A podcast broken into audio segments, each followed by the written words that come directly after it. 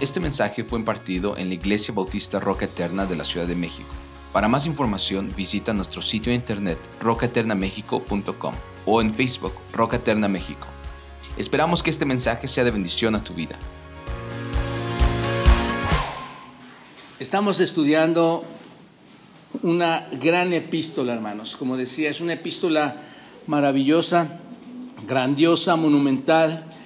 Como dije la semana pasada, es, es una epístola y una epístola es una carta, es una carta vista por muchos estudiosos como una de las cartas más grandes, una de las cartas más significativas de las epístolas en la Biblia. Así la ven muchos y yo estoy completamente de acuerdo con esto, hermanos, por su contenido. Y sin lugar a dudas, una epístola que define más plenamente o más completamente lo que es la doctrina del Evangelio de Dios. Aquí es donde podemos ver esta doctrina. La semana pasada vimos cómo Pablo ha introducido el Evangelio en los primeros versículos, versículos 1 al 7, un evangelio resumido aquí en la carta a los romanos, dándonos una, un, breve resumen un donde va a desarrollarlo, como les decía, en los capítulos del 1 al 16. Vamos a ver cómo lo va desmenuzando todo, entrando a diferentes doctrinas de la Biblia.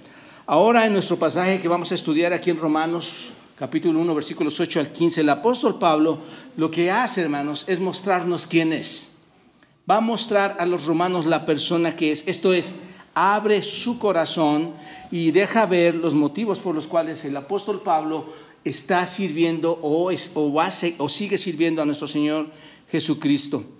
Y ustedes saben, hermanos, que no ha habido ningún siervo tan caracterizado, tan excepcional como el apóstol Pablo, aparte de nuestro Señor Jesucristo, obviamente, hermanos. Pablo se destaca por muchas cosas en, su forma de vivir el cristianismo. Así que se nos muestran muchas de las razones por las que el apóstol Pablo, hermanos, pudo servir de una forma especial, de una forma correcta a Dios. Y esto es lo importante que tenemos que ver esta mañana, la forma tan correcta y tan especial que sirvió a Dios. Aquí vemos o vamos a ver las razones por lo que Pablo decía lo que decía, por lo que Pablo hizo lo que hizo, por lo que Pablo vivía como vivía, por lo que Pablo escribió lo que escribió. Aquí lo vamos a, poder ver. Permítanme introducirlos un poco a este texto. Si se dan cuenta, vimos los versículos 1 al 7 y está dando el Evangelio. Pablo no inicia directamente en el versículo 16 y explica de forma más amplia lo que es el Evangelio. No, no inicia en el 16, está el versículo 8 al 15, si se dan cuenta. Ya debería haber entrado al Evangelio, pero nunca había estado, hermanos. La razón es que nunca había estado en esa iglesia en Roma, ¿no es cierto?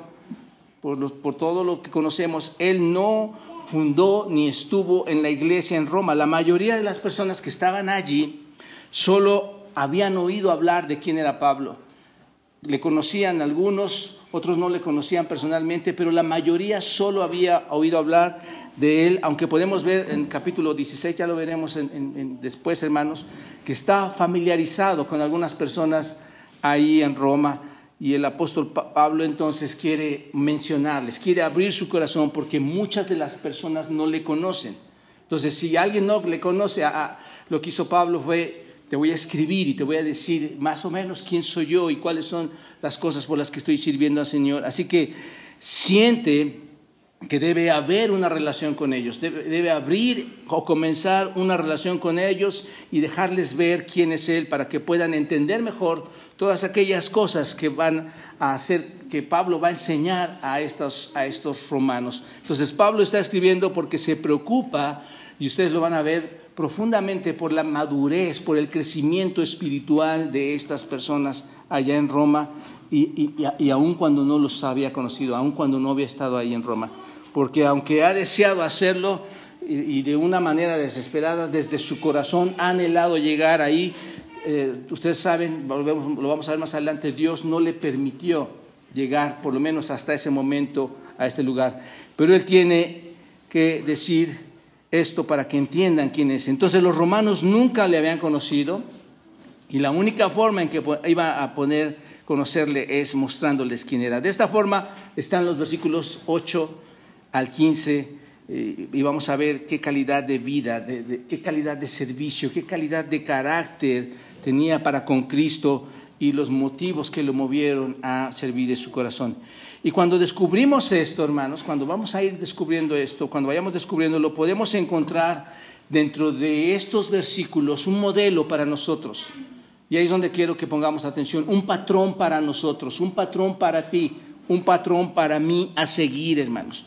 Podemos seguir el inigualable servicio que Pablo mostró. Obviamente, insisto, no hay nadie como nuestro Señor Jesucristo, pero está escrito aquí la manera en que Pablo sirvió al Señor. Así que es un modelo para nosotros.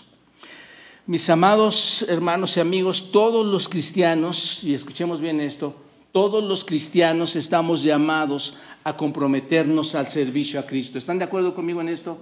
todo el que se dice cristiano está comprometido a servir a nuestro Señor.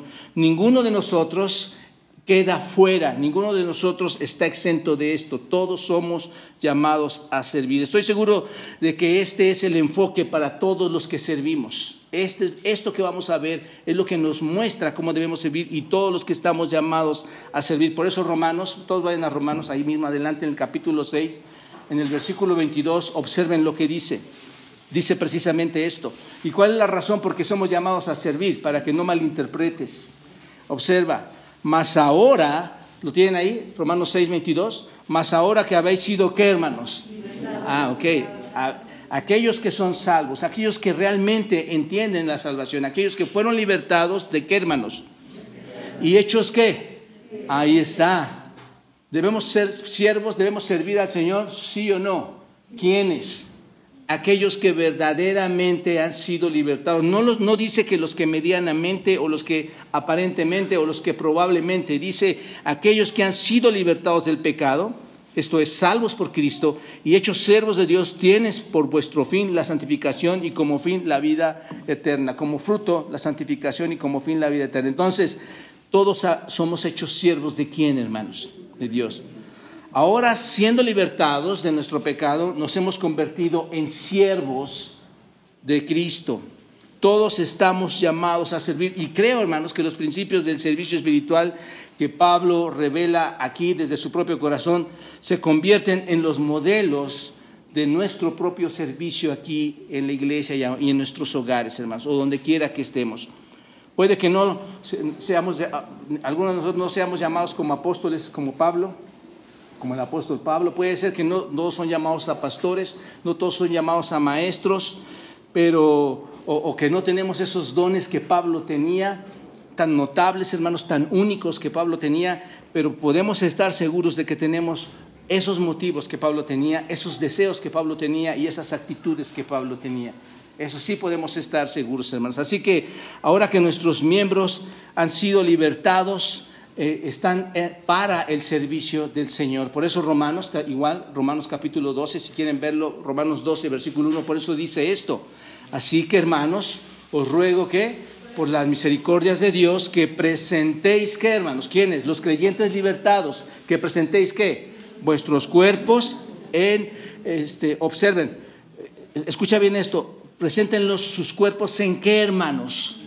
En un sacrificio vivo. Esto es, esto es grande, hermanos. Lo que está diciendo Pablo por medio del Espíritu Santo es, sus cuerpos preséntenlos de forma viva. Todos sus miembros, todo su ser, presenten al Señor como santo, agradable a Dios, que es vuestro culto racional. ¿Y qué dice, hermanos?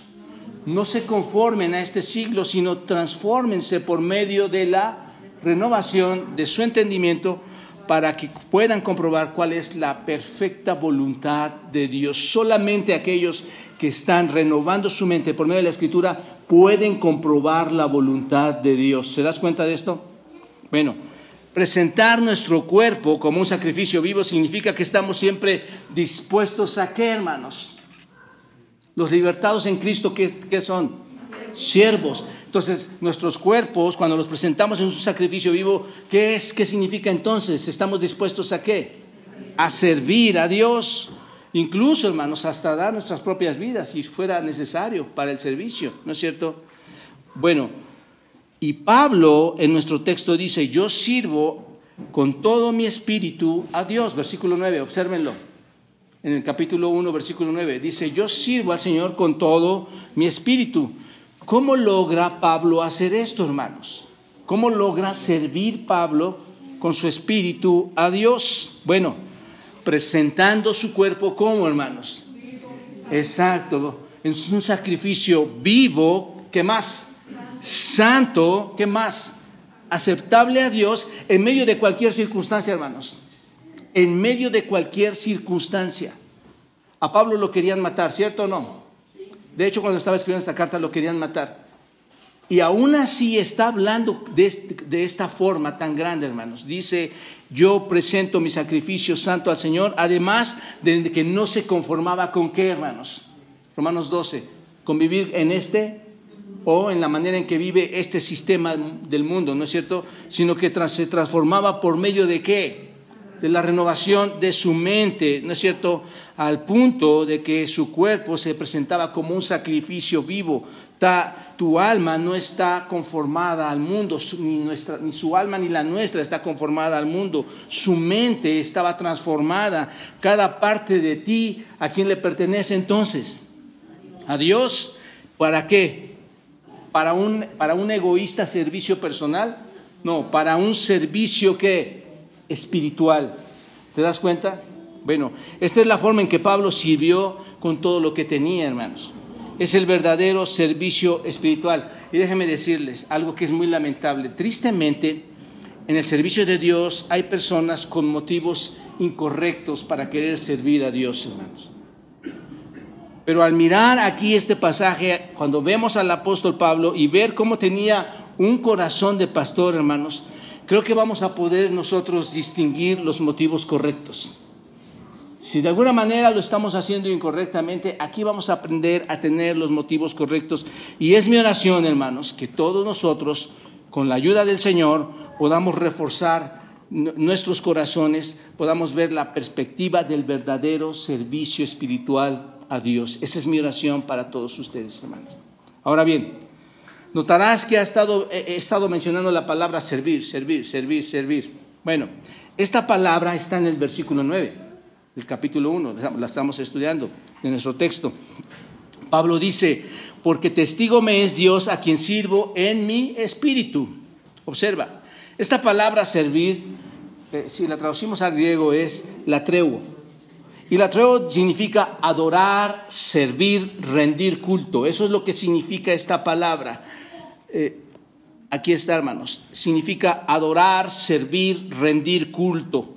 Pablo lo que está diciendo aquí entonces, hermanos, es, sirvo, adoro, rindo culto en mi espíritu a quién, hermanos? A Dios. Así que si te das cuenta, el tipo más verdadero de servicio, ¿cuál es? ¿Qué significa servir? Adoración. El tipo más fuerte, más poderoso de servicio a Dios, ¿cuál es? La adoración. Es la adoración, ¿te das cuenta? La adoración más grande que jamás le hagas a Dios, ¿cuál es? Servirle. Ahí está, ahí está. Y Pablo dice, le sirvo con mi espíritu. ¿Qué quiere decir, le sirvo con mi espíritu? Bueno, significa que Pablo servía a Dios desde lo más profundo de su ser. ¿Desde dónde le servía a Pablo, hermanos? No solo era externamente que lograba usar sus manos, sus pies, su cabeza, sino desde dónde le servía, hermanos. Desde dónde le adoraba, desde lo más profundo de su ser. Esto significa, y por eso dice a mi Dios, esto significa la gran relación que Pablo tenía con su Dios, que es mi Dios y que debería ser tu Dios. ¿Te das cuenta?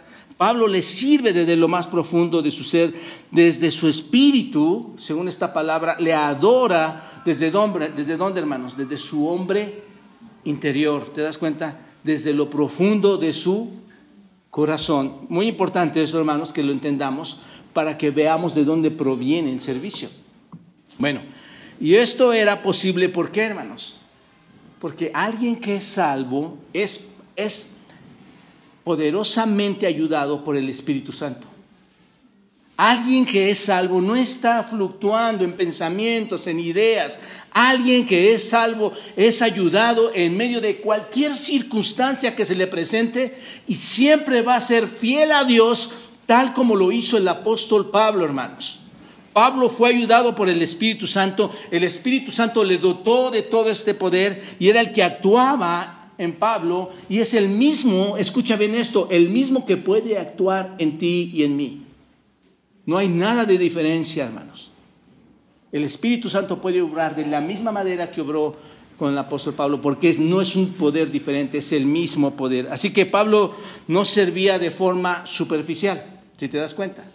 Era de forma espiritual ayudado por el Espíritu Santo, a diferencia de algunos, de algunos tiempos, en aquel tiempo de los judíos legalistas, de los gentiles que se sentían eh, este, ritualistas en sus, en sus adoraciones paganas, ¿no es cierto? Él servía desde dónde entonces, hermanos, a ver aquí, ¿desde dónde servía? Desde su corazón, desde su interior, desde su íntimo ser, ¿no es cierto? Desde el hombre, desde la nueva criatura. Y esa fue la característica de Pablo, hermanos, cuando ustedes lo leen, durante todo el ministerio, desde que Dios lo derrumbó al piso hasta que le, pidió servir, ¿no es cierto? O lo mandó a servir, mejor dicho. Ese es el modelo, hermanos, para todos nosotros. Es el modelo que debemos seguir. Nunca debemos prestar a Dios un servicio externo. Te pregunto, ¿crees que haya servicio externo? Por supuesto, hermanos. Hay mucha gente interesada en otras cosas, entre ellos los recursos. Nunca debemos tener un servicio externo para Dios, un servicio superficial, superficial un, un servicio por ritual. Siempre debe venir de dónde, hermanos? Así que hacer la voluntad de Dios desde el corazón no es porque tengas que hacerlo. Tú no haces cosas en la iglesia porque las tienes que hacer. Tú no, tú no ministras en tu casa porque lo tienes que hacer. Tú no edificas a tu esposa, a tus hijos porque lo tienes que hacer, sino porque deseas hacer esto más que cualquier otra, que cualquier otra cosa que desees hacer. ¿Te das cuenta? Ese es el espíritu que hay internamente en Pablo. Así que si un hombre, su hombre interior, hermanos, es lo que motivaba al apóstol Pablo a servir a Dios. No era lo que la gente pensara, no era lo que le pagaban, no era, no era una obligación cumplir o no era que quería tener la fama. ¿Se dan cuenta de esto? Estaba en su corazón y en su espíritu rendir servicio a quien le había rescatado de las tinieblas. Y eso es lo que tenemos que hacer nosotros, hermanos. Ahora, cuando alguien sirve con su espíritu de todo corazón, sin ningún interés, sin ningún interés externo, ¿cuáles son las características que distinguen este corazón de servicio espiritual a Dios? ¿Cuáles son las características? Bueno, esta mañana vamos a ver todas estas características Creo que hay diez o más, hermanos, diría yo, incluso hasta el versículo 16, pero vamos a ver solo ocho actitudes y acciones espirituales que se muestran en el verdadero servicio espiritual y que dan la gloria a Dios y que edifican al creyente.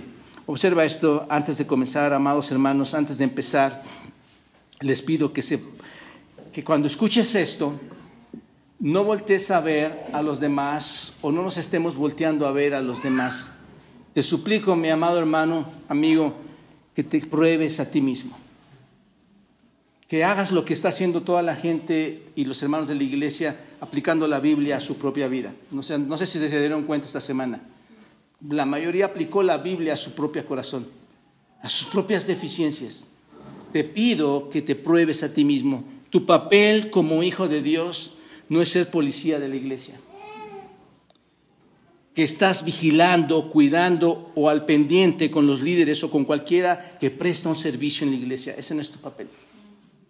Tu papel es orar por ellos para que Dios les guíe en sabiduría. Tu papel, como lo prediqué en 1 Tesalonicenses capítulo 5, es que los tengas en alta estima y en amor. Ese es el mandato de Dios, hermanos. Tu papel incluso es orar por ti mismo para que no seas instrumento de Satanás que divide la unidad del cuerpo de Cristo. ¿Están de acuerdo? Todo esto extraído de la Escritura, hermanos, que le estoy diciendo. Por eso Hebreos 13, 17 dice, y se los quiero recordar, obedeced, entre paréntesis, obedecer significa escuchar, poner atención, ser un seguidor, obedecer a vuestros pastores y sujetaos. Y cuando dice sujetaos, significa reconocer la autoridad ¿no es cierto? Sujetad a ellos porque ellos velan por vuestras almas y observa esto, como quienes han de dar cuenta para que lo hagan con alegría y no quejándose porque esto no es provechoso. Quizás te preguntes a ti, y esto lo comenté en Tesalonicenses, y digas, bueno, pero si se están equivocando, bueno, obedezcan y sométanse. Eso es lo que dice Tesalonicenses. Sométanse a todos ellos de todos modos. ¿Sabes por qué? Porque ellos son los que van a dar cuenta, no tú. Todo, todo el que tiene un liderazgo dentro de la iglesia va a dar cuenta al Señor, no tú. Tú no puedes tomar el trono del rey, sacar el bat o sacar la pistola de policía y empezar a disparar. Eso le corresponde al Señor. Dios va a, dar, tú le vas a dar o nosotros le vamos a dar cuentas a Dios. Nunca piensen que nosotros los siervos, los pastores, los líderes, podremos pasar por alto nuestro liderazgo. Hermanos, entiendan, quien lee, entienda, no puedes pasar por alto tu liderazgo. Vamos a dar cuentas. A menos que te pidan que hagas algo antibíblico, algo que está en contra de las escrituras, algo impío, algo pecaminoso, algo que ponga en riesgo tu integridad física, no lo sigas. A menos que sea así. ¿De acuerdo? Así que mi llamado es pruébense a sí mismos. Tal vez sea un servicio que prestas a tu esposa, tal vez sea un servicio que prestas a tus hijos, tal vez sea un servicio que prestas al Señor cuando lo adoras aquí en la iglesia, al enseñar en un estudio bíblico, en una clase, al discipular a alguien, al evangelizar a alguien, cualquiera que sea el tipo de servicio, pruébense a sí mismo y preguntémonos todos juntos esta mañana, ¿realmente doy un servicio genuino de adoración desde lo profundo de mi espíritu? Y ya lo expliqué, hermanos. Esa es la pregunta que nos tenemos que hacer cada vez que escuchamos una virtud que Pablo demostró y que Dios le enseñó realmente estoy dando un servicio genuino con mi conducta, con mi vida, en mi adoración, desde lo más profundo de mi espíritu, o es mi carne que está saliendo a resaltar. Si lo haces, entonces te vas a caracterizar por estas cosas que vamos a ver en este momento. La primera actitud espiritual del siervo de Dios, observa hermanos, es un corazón de gratitud a Dios. Un corazón de gratitud a Dios. Es lo primero que Pablo nos enseña o nos muestra dentro de esta carta. Observa versículo 8. Primeramente dice que, primero, primero que nada, antes que como si fuera una lista, hermanos, primero que nada doy que gracias a Dios, no es cierto, dice gracias a qué, hermanos, aquí hay un posesivo. Gracias a mi Dios mediante Jesucristo con respecto a todos vosotros de que vuestra fe se divulga por todo el mundo. Esta es, en esta iglesia, hermanos, aquí en la iglesia Bautista Roca Eterna, tenemos mucha gente que está sirviendo en un área, por lo menos este, sirve en un área, y otros que sirven hasta en más áreas y que debemos estar distribuyendo a otros, pero tenemos maestros. ¿Dónde están los maestros? No vino Ricardo, no vino otro, ¿verdad? Maestras, ¿dónde están las maestras? Algunas quedaron aquí. Músicos, tenemos pastores, tenemos líderes, ¿no es cierto? Tenemos diáconos, y muchos involucrados en un servicio el día domingo que hoy cuando tú llegaste ya estaban trabajando y ya habían hecho las cosas para ti. Muchos. ¿Cómo evaluamos realmente si nuestro servicio está de acuerdo con un corazón espiritual? ¿Cómo lo evalúo? Pablo empieza diciendo primeramente, primeramente, la primera cosa que Pablo piensa es que, hermanos, gratitud, exacto, dar gracias por la obra de Dios en quienes, hermanos, Ajá, en este caso nosotros, pero por la obra de Dios en los romanos, a quienes, por cierto, no conocía en su gran mayoría. Eso es importante, hermanos. Un corazón que se preocupa por alguien que no conoce.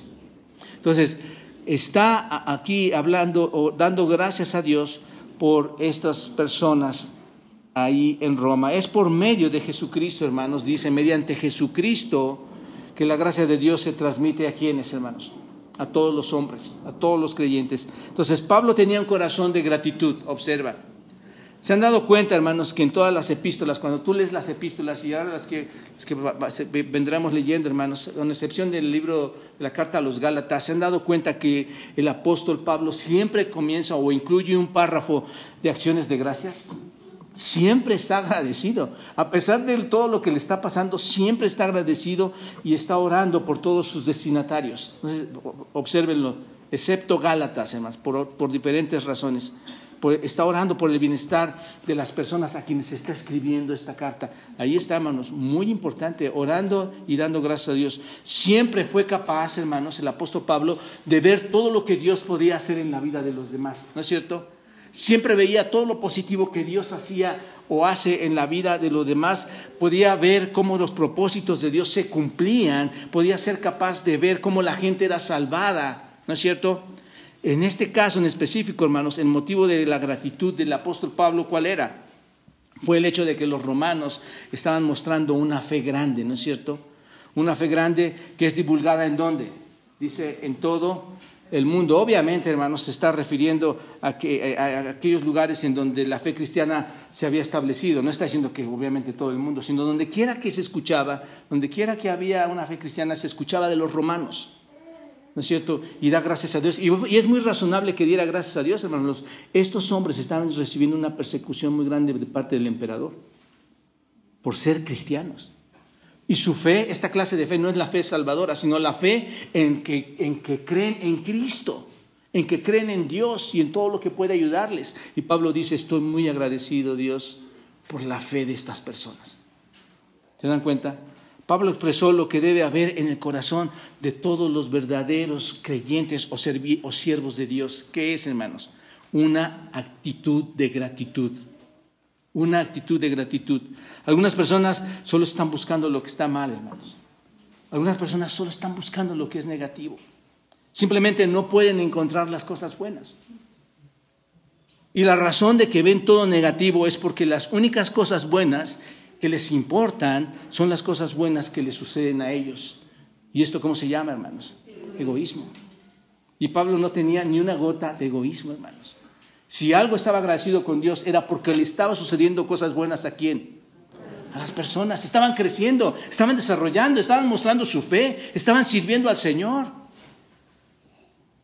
Y nunca, hermanos, se puso a, criticar esto, sino a agradecer a Dios. Y, no, y, vivir una vida de gratitud, hermanos, es algo que, cambia la vida de, las, de tu conducta, que alimenta tu corazón, que transforma tu mente que te deja de estar pensando en cosas que no valen la pena. Dios estaba haciendo cosas en otras personas y Pablo muestra una vida de gratitud por esto. Pablo estaba muy agradecido, hermanos, pero observa que no dice, estoy muy agradecido por lo que Dios está haciendo en mí. Observa, primeramente doy gracias a Dios por lo que está haciendo en mi vida. ¿Dice esto, hermanos?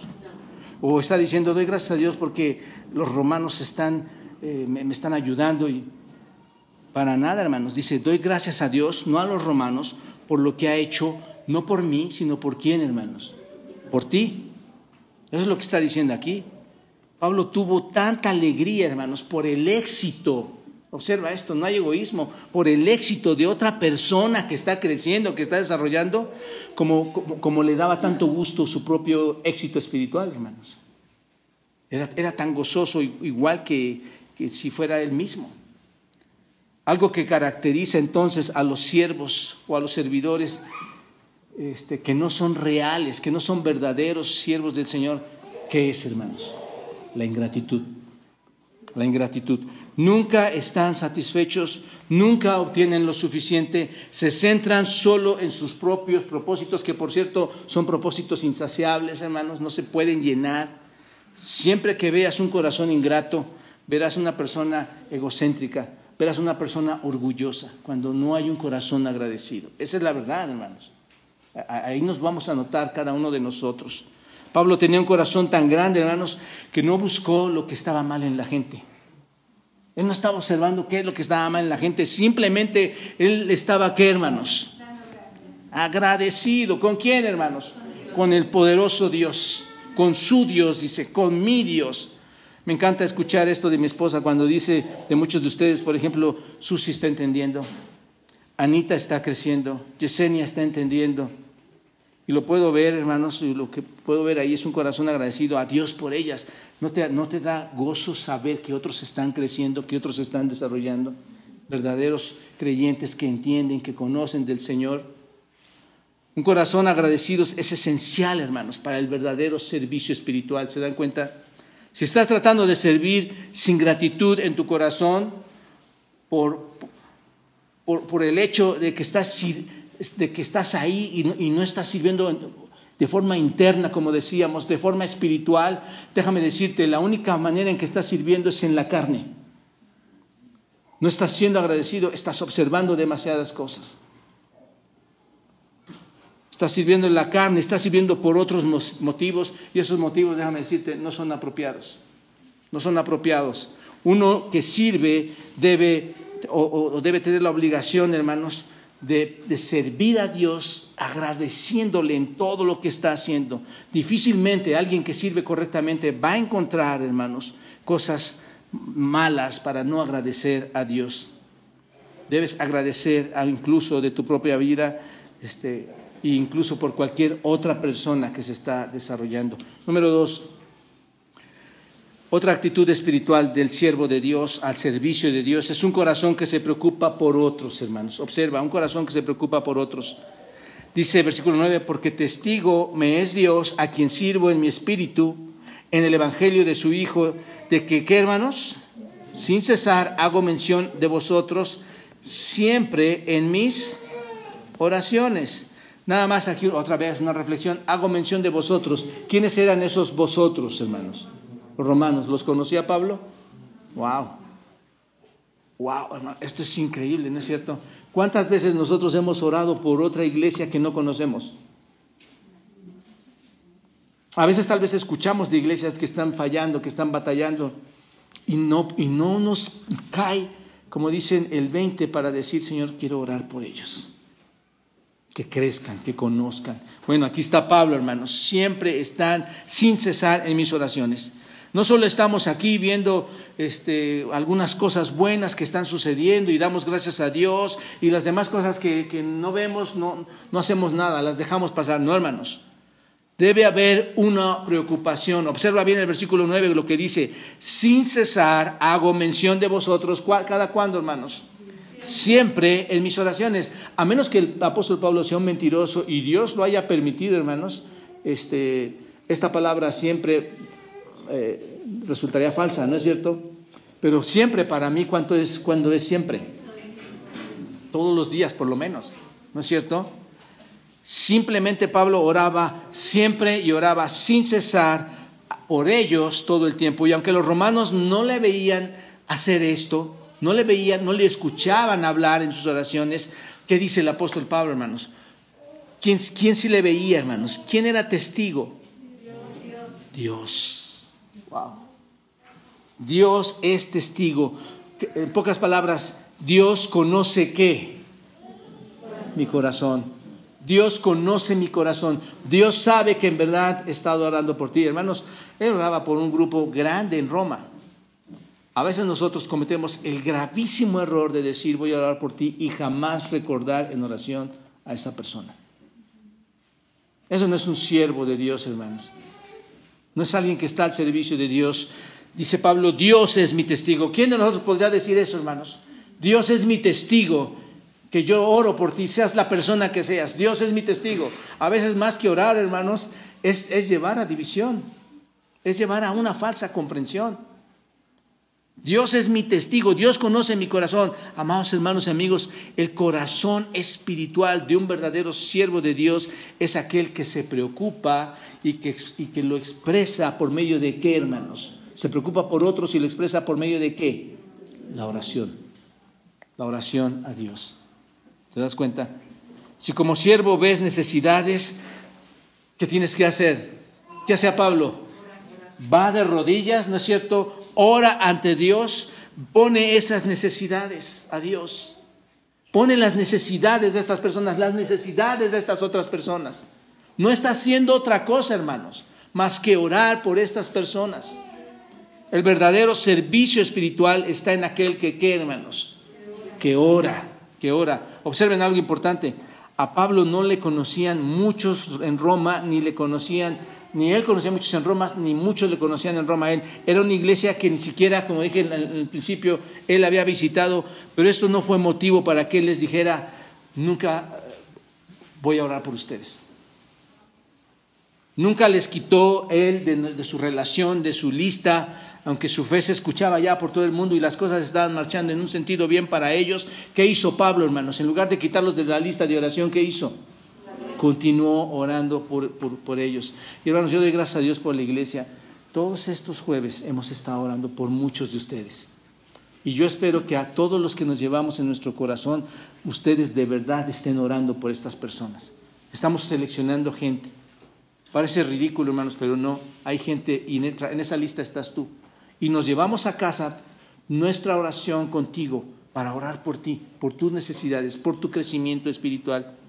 Pablo siempre estaba orando de continuo, él nunca deja de orar por ellos. Eso es característico, hermanos, de alguien que sirve a Dios. Si tienes un grupo de personas, hermanas, maestras, y tal vez por estos detalles las dejé aquí, maestras, si tienes un grupo de niños, si nosotros tenemos un grupo en la iglesia, si los maestros tienen grupo en la iglesia, si tú estás sirviendo el café, si estás trapeando, si estás limpiando baños, si estás cambiando papeles, lo que hagas dentro del ministerio de la iglesia, si tú estás en casa incluso enseñando a tu familia, te pregunto, ¿le has dicho a estas personas, doy gracias a mi Dios por ti con todos tus problemas y nunca, nunca dejo de orar por ti? Probablemente nunca lo has hecho. Pablo lo hizo, hermanos. El siervo de Dios lo hizo. Saben que no les conozco, pero es mi deseo conocerles, llevarles tantas cosas y oro por ti. Amado hermano, esas son las cosas de las que está hecho el servicio real a Dios. Eso es en lo que nos debemos involucrar, entretener, participar, hermanos.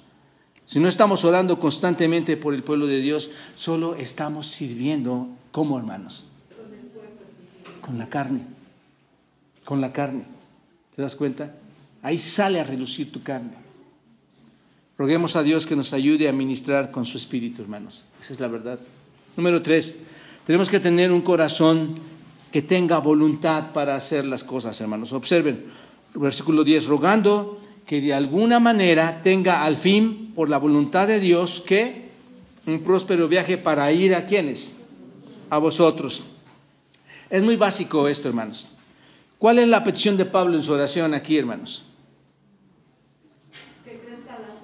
le pide al Señor que de alguna manera, por cualquier manera, por cualquier medio, observa, que de alguna manera, por cualquier medio, no importa cómo lo hagas Dios, le conceda que, hermanos, tenga al fin poder que ir a ellos, ¿no es cierto? Concédeme ir a ellos, cualquiera que sea el mecanismo, el modo. Ese es un corazón espiritual con la voluntad de querer hacer las cosas, ¿no es cierto, hermanos? Alguien que realmente quiere ir, va a ir, ¿no es cierto? A veces podríamos preguntar, ¿quién va? ¿Y quién dice? Así, exactamente así pasa, hermano. Y tienes que decir, pues yo voy, yo voy, yo lo hago. Ni, modo, este, si no hay otro, pues yo, si nadie más puede, pues yo puedo. Y Pablo, hermanos, observenlo, observen bien el texto, hermanos. Este es el corazón de un hombre que les está enseñando a los romanos quién es, rogando que de alguna manera, observa, no le está diciendo, bueno, si puedes, te, he hecho esta oración nada más por una ocasión. Rogando, rogando que de alguna manera tenga al fin, por la voluntad de Dios, por tu voluntad, la voluntad de Dios, un próspero viaje para ir a, verlos. Ese es el corazón, hermanos, de este hombre. Pablo no solo oraba, observenlo, no solo, vean, no solo estaba rogando, no solo estaba orando, sino que quería ser parte de qué, hermanos? De esa respuesta de oración, ¿no es cierto? A veces nosotros oramos, Señor, concede a esa iglesia que, concede a estos hermanos que crezcan, pero ¿cuál es, ¿por qué no oramos que Dios me conceda a mí ser parte de esa bendición?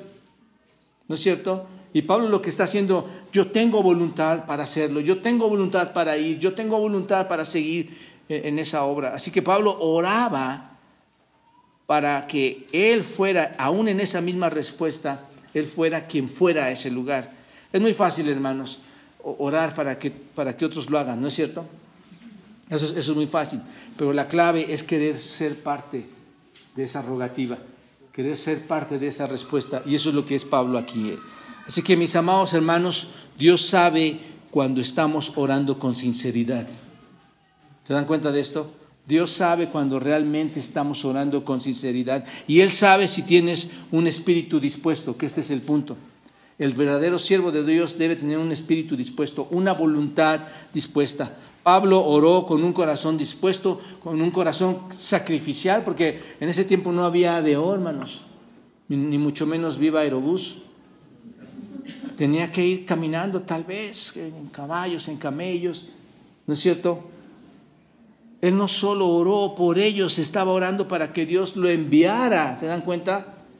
A ellos y pudiera impartirles todas aquellas cosas que fueran necesarias. Y el Señor estuvo dispuesto, hermanos, piénsenlo. ¿Quién, era, ¿Quién es el Señor, hermanos? ¿Dónde estaba el Señor antes de venir a esta tierra para salvación? Dios mismo, siendo el rey. Si el Señor estuvo dispuesto a humillarse a sí mismo, haciéndose semejante a los hombres, ¿quién somos nosotros, hermanos, para no humillarnos? ¿No es cierto? Para servir a nuestro Dios, hermanos. Así que la próxima vez que quieras orar, la próxima vez que te pongas de rodillas y ores, por ejemplo, por los, por los misioneros que vemos, por las salidas a algún lugar, por evangelizar un lugar o simplemente por ir a hacer algo para la iglesia, pídele a Dios que te haga ser el que va a ese lugar. ¿Están de acuerdo, hermanos? Pídele a Dios que seas tú. El mundo está lleno de muchos críticos, hermanos, pero vacío de voluntarios. Esa es la verdad. Y otra cosa aquí, hermanos, debemos ser conformados a su voluntad. Observa lo que dice este, el texto.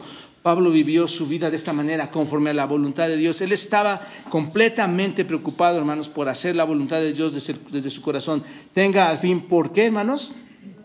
¿Por la voluntad de quién? Si es tu voluntad, Señor. No es que yo quiero hacerlo, no es que me aferro a que las cosas sean así. Estaba sometido a la voluntad de quién, hermanos?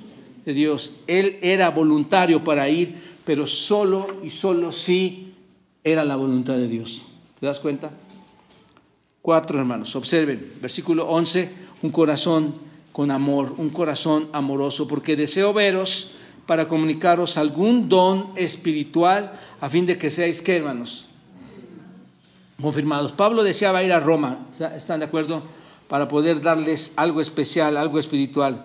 Esta palabra eh, compartir, hermano, deseo para comunicarles, comunicarles algún don espiritual es medidadomi, que significa dar. Esta palabra significa dar. Si tú amas tanto a alguien, ¿qué es lo que haces, hermano? ¿Mande? Orar, ah, bien, no, no había pensado en esa respuesta así. Pero si tú amas tanto, según Juan 3:16, si tú amas tanto a, alguien, ¿qué haces? Das. ¿No es cierto? Das. Porque de tal manera amó, ¿qué? Dios al mundo que ¿qué hizo, hermano? ¿Por qué dio? Por amor. Alguien que ama entonces, ¿qué hace? Da a su... ¿Y qué nos dio? A su Hijo, ¿no es cierto? Así que el amor siempre, ¿qué hace, hermanos? Da. Aquí es donde está el corazón amoroso, hermanos. Pablo no quería ir para conocerlos a cada uno y saber cómo eran sus casas, para saber cómo eran sus plazas, para saber cómo eran las calles, para, ver si podía disfrutar de esas relaciones. Iba porque quería dar algo, hermanos, no para obtener algo, ¿se dan cuenta? Quería dar algo. Nuestro ministerio de servir lo tenemos que ver siempre como algo que vamos a dar, hermanos. Si tú vas a servir, si nosotros vamos a servir, ¿qué es lo que tenemos que hacer? Dar dar, hermanos.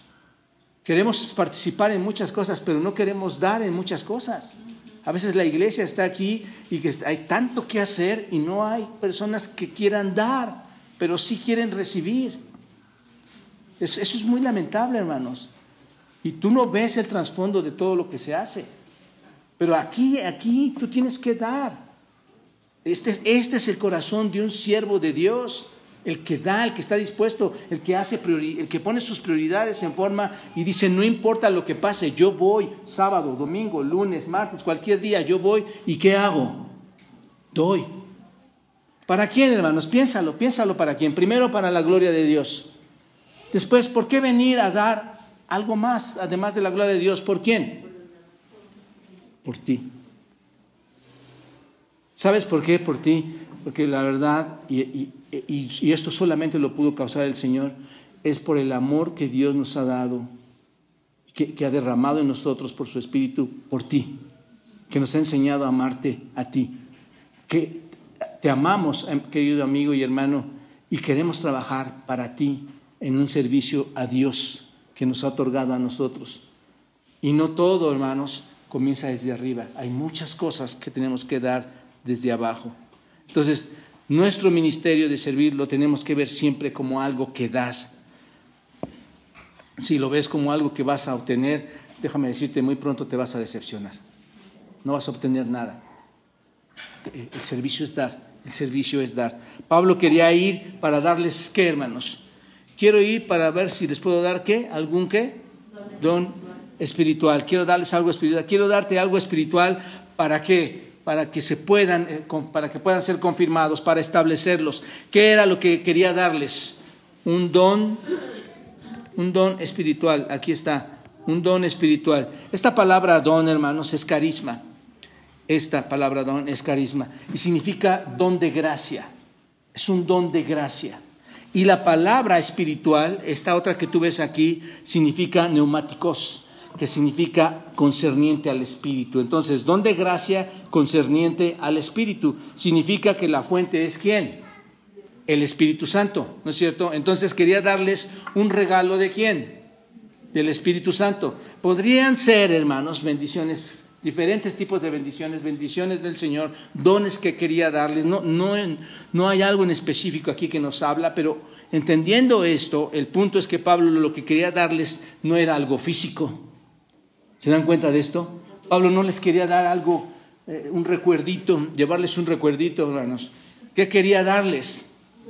Algo espiritual, algo que proveniera de dónde?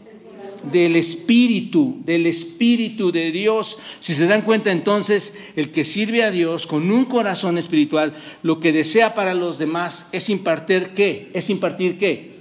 Algo qué? Algo espiritual. Si tú amas a los demás, quieres impartir algo espiritual, algo espiritualmente profundo, ¿no es cierto?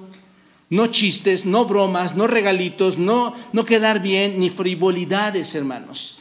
¿No ves a Pablo haciendo esto? Es dar lo que es que, hermanos, espiritual. Por esta razón, hermanos, todos los que estamos sirviendo en la iglesia, pastores, diáconos, maestros, maestras, músicos y todos los que sirven, insisto, en algún servicio, el domingo leemos la Biblia. Estamos leyendo la Biblia. ¿Para qué, hermanos? Piénsalo, ¿para qué? Para darles a ustedes cosas espirituales y no cosas frívolas. Así que no es que te queremos forzar a leer la Biblia, que es que debería ser, hermanos.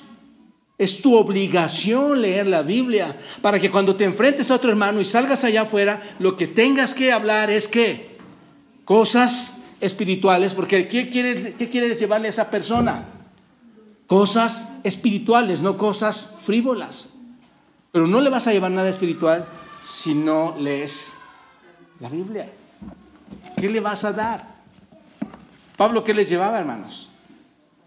Dones espirituales. ¿Para qué, Pablo? ¿Para qué? Para confirmarlos, para edificarlos. El amor da lo mejor que tiene, ¿no es cierto? Yo, yo a mi esposa, hermanos, la amo tanto que le, que le pienso regalar tres casas más. Quiero dar lo mejor. No, pero a mi esposa le quiero dar lo mejor de mí, ¿no es cierto? Y tú velo así, te estoy seguro que te pasa a ti también. Das lo mejor de ti, de tu interior, a ella o a él. No se trata de decirte cosas bonitas o estar dándote palmaditas en la espalda. No, no, no, no es darte cosas superficiales. ¿Te das cuenta? Pablo no fue a, a animar a los, a los romanos para darles abrazarlos y acariciarles, darles sus palmaditas o, darles cosas físicas, hermanos. Queremos hacer el sacrificio, queremos hacer el esfuerzo. ¿Para qué? Para alimentarte con la palabra viva de Dios. Eso es lo que queremos hacer. Era lo que Pablo hacía, hermanos. Porque eso sí es espiritual, porque eso sí es profundo, eso no es barato, eso no es superficial, eso sí es profundo. ¿Te das cuenta? Lo necesitamos hacer. Entonces, ¿puedes decir que amas a alguien? Pero si no le impartes la palabra del Señor, si no trabajas con profundidad con ella, realmente mm, queda muy cuestionable si realmente amas a esa persona. ¿Te das cuenta? Quinto, versículo 12, observen, un corazón que no se siente superior a los demás. Observa, esto es para ser mutuamente confirmados, dice, por la fe que nos es común a vosotros y a mí. Básicamente Pablo lo que está diciendo, hermanos, aunque te voy a, compartir este don, aunque yo te voy a llevar este regalo bendito del Señor, que es superior, que es espiritual, no significa que yo estoy por encima de ti. Es lo que está diciendo Pablo, hermanos. ¿Te das cuenta? Es para hacer qué? Mutuamente. Esta es la palabra que nos lleva, hermanos. No es para que voy a llegar a ti y ahí te voy a educar y te voy a decir, ¿qué dice Pablo? Juntos. Juntos. Somos iguales, ¿no es cierto? No soy superior a ti, sino que yo también voy a ser qué? Confortado, animado, confirmado. Es lo que significa. ¿Por qué, hermanos? Por, por, por, la, por la fe que nos es qué? Común. ¡Wow! Tú y yo tenemos una fe, un solo espíritu, un solo Dios. Y esa fe común nos va a llevar a que juntos, ¿qué hagamos? Crezcamos, sin que yo sea superior a ti. Y lo era Pablo, hermanos, en un sentido. Por supuesto, tenía mucho más conocimiento que cualquiera de nosotros. Pero Pablo, observen la humildad de Pablo, hermanos. Él no dice, como yo sé tanto más, te voy a enseñar. Sino dice juntos, mutuamente, ¿no es cierto? Esto es, hermoso, hermanos. Pablo dice que no va a llegar ahí como el gran teólogo, como el gran experto, ¿no es cierto?, a impartir dones espirituales, sino que les va, eh, que lo que él les va a dar a ellos y, y ellos le van a dar a Pablo. ¿Se dan cuenta de esto? El uno al otro se van a estar dando. Pablo nunca muestra aquí un, sentimiento de superioridad, sino más bien un corazón humilde que dice, voy a venir te voy a dar un regalo espiritual y sé que a cambio me vas a devolver algo. Tú me ministras, yo te ministro también a ti. Y es verdad, eh, amados hermanos y amigos, muchas veces ustedes han, ministrado mi vida. Es la verdad. Hay personas que he hablado con ellos y me ministran, me, me enseñan, hermanos. Muchas veces ustedes han contribuido en algo para mi beneficio. No hay personas en esta iglesia que no puedan contribuir en algo en las vidas de los demás. ¿O sí, hermanos? Todos podemos contribuir en la vida de todos. Hay mucho que ustedes pueden ofrecer a otros. Pablo está aquí dispuesto a aprender de forma muy sencilla, de forma muy humilde, de un grupo que, está creciendo ahí en Roma, ¿no es cierto? está dispuesto a, oír a estos creyentes, a estos cristianos en Roma, que por cierto, insisto, nunca había conocido y dice, tú también me vas a edificar. Este es un corazón espiritual que no se siente superior a los demás. Por eso, primera de Pedro, hermanos, le hemos estudiado aquí también, capítulo 5, versículo 3, no vayan, se acuerdan cuando dice, no como, hablando a los pastores, no como teniendo señorío sobre los que están en vuestro cuidado, sino siendo ejemplos a la grey, no teniendo señorío. El corazón espiritual, hermanos, siempre va a considerar las necesidades de los demás como las más importantes, incluso más importantes que las suyas. Va a dejar aparte sus propias relaciones, sus propias actividades, sus propios actos con tal de estar ah, buscando las necesidades del otro. El Señor Jesucristo, hermanos, consideró que nuestra necesidad era tan importante que debía hacer algo, hermanos. ¿Cuál era tu necesidad o cuál es nuestra necesidad mayor? Fuerte, fuerte, hermano. No me vayan a decir tener una casa. ¿Cuál, ¿Cuál es nuestra necesidad mayor? La salvación, hermanos. Es la necesidad mayor. ¿Y qué hizo? Él vio nuestra gran necesidad. ¿Qué hizo? Bajó del cielo. ¿No es cierto? Se humilló, ¿no es cierto? Nos enseñó a ser, a no ser superiores a los demás. Ese es el punto, hermano.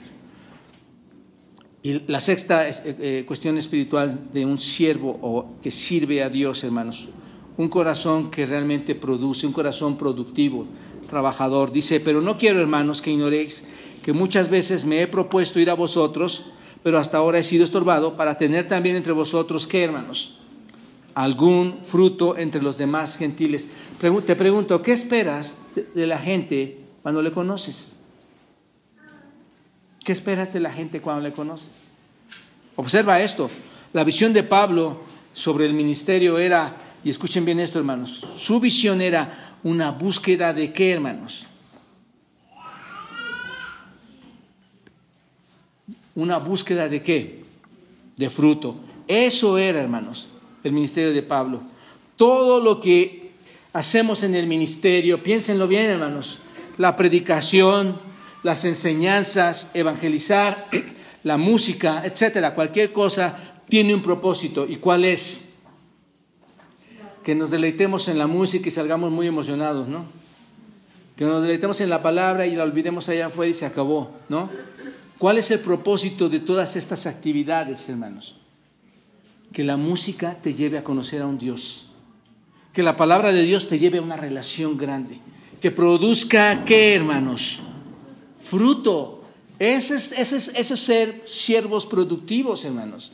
Queremos hacer todo esto no porque queremos destacar entre las demás personas, sino porque estamos buscando fruto, que, un fruto que abunde, como dice Filipenses, ¿no es cierto?, en su cuenta.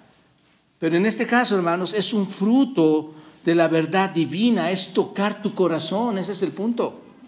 Y eso nos hace ser productivos cuando, cuando estamos sirviendo a nuestro Señor. El propósito no es hacer más amigos, hermanos. El propósito no es tener mejores relaciones o relaciones que me lleven a obtener ciertos beneficios, incluso de trabajo. El propósito, ¿cuál es para Pablo, hermanos? El fruto, el producto, el resultado, hermanos, de lo que compartes. Ese es el propósito. Y esa debe ser la misma, hermanos, nuestro mismo propósito para todos que, queremos tener un servicio espiritual a Dios. Un servicio productivo no es tener prestigio. Un servicio productivo no es una popularidad o no es una superioridad o es el dinero. Una persona que sirve con el corazón, hermanos, una persona cuyo corazón espiritual es verdaderamente genuino, solo va a quedar satisfecha cuando obtenga qué? Fruto. Fruto. Cuando veo, hermanos, y déjenme abrir mi corazón ahora a ustedes aquí, cuando veo a personas haciendo un gran esfuerzo por leer la Biblia, porque no me digan que a muchos no les ha costado tener un esfuerzo. Y saben, saben a quiénes estoy hablando, hermanos. A muchos les ha costado, que es lamentable, pero que es, un, es bendito ahora, hermanos. Muchas personas haciendo un gran esfuerzo por leer la Biblia y la aplican la palabra de Dios a sus vidas. ¿No se dieron cuenta de esto, hermanos? ellos, eh, ellos mismos estaban viéndose en un espejo, su rostro natural, y no se estaban yendo así nada más, sino que lo vieron, se vieron ahí mismo. Y, y, cuando veo que están reflexionando en el impacto que estas lecturas traen a sus vidas y comentan y comparten lo mucho que lamentan no estar obedeciendo, pero que ahora anhelan crecer, eso hermanos me pone muy contento porque puedo, puedo ver algo. ¿Qué hay hermanos? Fruto o sea, mandamos las lecturas para que, para que se entretengan, hermanos. Pierdo mi tiempo, en lugar de irme a comprar una torta en la esquina de jamón, pierdo mi tiempo mandando lecturas. Piénsalo, hermanos. El punto principal es obtener fruto de ustedes. Que tú puedas desarrollarte y crecer. Ese es el punto. Y que sirvas a Dios de una forma eh, elemental, de una forma precisa, que te vuelvas un verdadero siervo de Dios, porque este es el fruto. El fruto es tener una actitud correcta, con amor, con gozo, con paz, con mansedumbre, con templanza. Y no solo eso, hermanos, sino es tener una vida con acciones correctas. ¿Te das cuenta? Eso es lo que esperaba Pablo de todos ellos. Una vida con acciones correctas, con personas salvas, que, que saben hacer lo correcto. Rápidamente, hermanos, la séptima, y estamos por terminar. Un corazón sumiso. Versículo 14, a griegos y a no griegos, a sabios y a no sabios. ¿Qué dice, hermanos? Soy deudor. ¿Cuánto les debías, Pablo? ¿Cuándo les pediste prestado dinero? ¿Se han preguntado esto? ¿Por qué dice soy deudor? ¿Cuánto dinero les pidió o qué, o qué bienes materiales obtuvo de ellos sin siquiera les había visto? les está diciendo a estos hombres, a griegos y a no griegos, a sabios y a no sabios, soy deudor. Básicamente, véanlo así, hermanos. Pablo tenía una obligación. ¿Cuál era esa obligación, hermanos? Compartir el Evangelio. ¿Por un mandato de quién? De Dios. No estaba trabajando ahí por capricho. ¿Se dan cuenta de esto? ¿Qué estaba haciendo, hermanos? Una obligación. Para Pablo era una deuda, era una obligación que tenía una deuda, primeramente, si quieren verlo, una deuda con Dios, tenía la obligación de compartir a los gentiles el Evangelio por el mandato de quién, hermanos. ¿Recuerdan quién lo mandó a los gentiles? Cristo. Manda a los gentiles, manda a Pablo a los gentiles a compartir el Evangelio. ¿Tenía esa deuda? ¿Tenía que hacerlo? Sí, porque Pablo tenía que, hermanos, la verdad, conocía la verdad, ¿no es cierto? Y si Pablo conoce la verdad, y sabe que todos estos griegos y no griegos, sabios y no sabios, no la tienen es, es increíble no compartirla. Entonces Pablo va y comparte esta verdad a ellos. ¿Cuál es nuestra responsabilidad, hermanos? ¿Conoces la verdad? ¿Cuál es nuestra responsabilidad? No puedes ir y buscar a otros que vayan y compartan esta verdad que tú sí sabes, que tú sí conoces. ¿No es cierto? ¿Y sabes por qué es tu responsabilidad? ¿Sabes por qué eres deudor a estas personas? A griegos y no griegos, a sabios y no sabios. Eres deudor porque estas personas, hermanos, van al infierno. Estas personas están en una situación lamentable, están en una situación grave. Y debido a que tú tienes la información, debido a que yo tengo la información que puede salvar su vida, tengo una deuda con quién, hermanos. Pablo dice esto, yo tengo deuda con ellos. No solo con Dios, con ellos también. El punto es este, Pablo le debe un mensaje al mundo gentil. Y lo está haciendo, hermano. Porque estas personas, estos gentiles, van rumbo al infierno, no van rumbo al cielo. Y ustedes y yo también tenemos una deuda, mis amados hermanos. Debemos compartir la información que tenemos, la cual puede salvar las vidas de quienes, de otros. Y no puedes escoger, ¿no es cierto? Pablo escogió a algunos. No, observen, dice a griegos y a no griegos, a sabios y a no sabios. Tengan dinero o no tengan dinero, sepan muchas cosas o no sepan muchas cosas. Tú no tienes elección a quién le tienes que compartir. A veces quieres ir a compartir con los más fáciles. Pero dice Pablo, no, yo soy deudor con quiénes, hermanos? Con todos. No importa quién sea, el fiel siervo de Dios con un corazón espiritual, con un corazón sumiso, va a tener una deuda con Dios y con toda esta gente. Y finalmente, hermanos, una, actitud espiritual más que muestra Pablo, versículo 15, un corazón deseoso de, de trabajar. Así que, en cuanto a mí, ¿qué dice? Ay, cuando pueda. ¿Qué dice, hermanos? Pronto estoy. En cuanto a mí, pronto estoy. En cuanto a mí, anunciaros el Evangelio, también a vosotros que estáis en Roma. Pablo no hace nada por la fuerza, hermanos. Obsérvenlo. No está, no está forzado a hacer nada. No, no, está, no, no lo hace por un afán de cumplir su responsabilidad y ya acabé, ya terminé. Obsérvenlo. Él está qué? Pronto, Él está listo para hacer qué, hermanos? Para llevar el Evangelio, para llevar el mensaje a los romanos. Es un espíritu deseoso que está listo para cumplir a Dios. Su única preocupación, ¿cuál es, hermanos? Compartir, cumplir la deuda con Dios, cumplir lo que Dios le pidió que hiciera. Ese era su deseo, hermanos. Y el ministerio que Dios le había dado este, realmente, hermanos, era, era lo que vivía Pablo él, en su vida. Dios le dio un ministerio y él lo vivía, ¿no es cierto? Por eso podemos escuchar cuando dice, para mí el vivir es qué y el morir qué.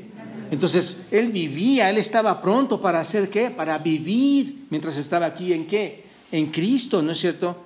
Su vida, hermanos, no tenía ningún problema, no tenía ningún obstáculo. Hoy preguntan las iglesias, incluyendo esta pregunta, oye, ¿qué, te parece si podemos ir y, limpiar el pasto, ir y, este,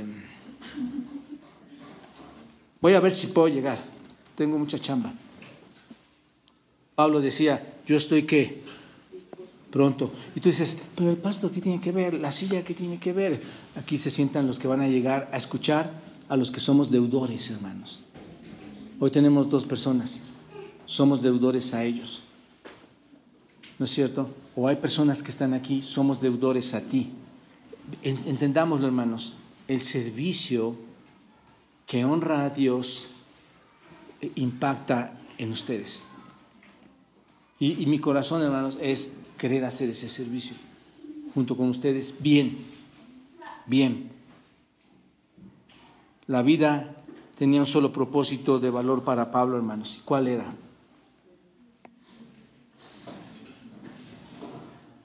Anunciar el Evangelio. Ese era su propósito. ¿Dónde estaba lo demás, hermanos? Piensen en esto, hermanos, y, miremos nuestra propia vida con, con esto. ¿De acuerdo? Estos son los aspectos que distinguen el corazón de un, ser, de un siervo al servicio de Dios, hermanos. Y necesitamos examinar nuestro propio corazón, nuestra propia vida para ver si son parte de este servicio. Todos nosotros, todos. Yo también debo poner atención a esto, hermanos. ¿Sabes qué va a pasar cuando tú sirvas de esta manera? ¿Qué, qué va a pasar cuando tú sirvas de esta manera? Bien. De repente cuando tú sirves a Dios desde tu espíritu y Dios se está moviendo en ti, hermanos, comienzan, van, a, van a comenzar a suceder cosas muy importantes, muy asombrosas, muy trascendentales. Te lo puedo garantizar. Pero con estas actitudes, estas son las actitudes de un verdadero siervo de Dios. Espero que hayas pensado en tu propia vida y no en la de otra persona. Así es como debemos aplicar la palabra de Dios. Yo, mientras hice esto, pensé en la mía, hermanos. Y quiero, quiero, en medio de todas mis deficiencias, servir a Dios. Quiero seguir sirviendo a Dios, quiero, quiero honrar a Dios y le pido su favor, su ayuda para que estos elementos puedan ser parte de mi vida. Pero es muy egoísta no pedirte a ti que tú, no, que tú los veas. Tú eres un siervo, ¿Quién es un siervo que puede ministrar aquí, hermanos? Hasta en tu casa, como decía tu esposa, tus hijos. ¿Quién, quién, quién no debe de, quién está exento de servir? Tú sirves desde tu casa. Hasta un niño. Así que ahí, aquí está, hermanos. Padre, gracias por esta mañana que nos has dado en esta parte en donde el apóstol Pablo le permites, Dios, en tu palabra, mostrarnos las características de un corazón espiritual al servicio tuyo, Dios.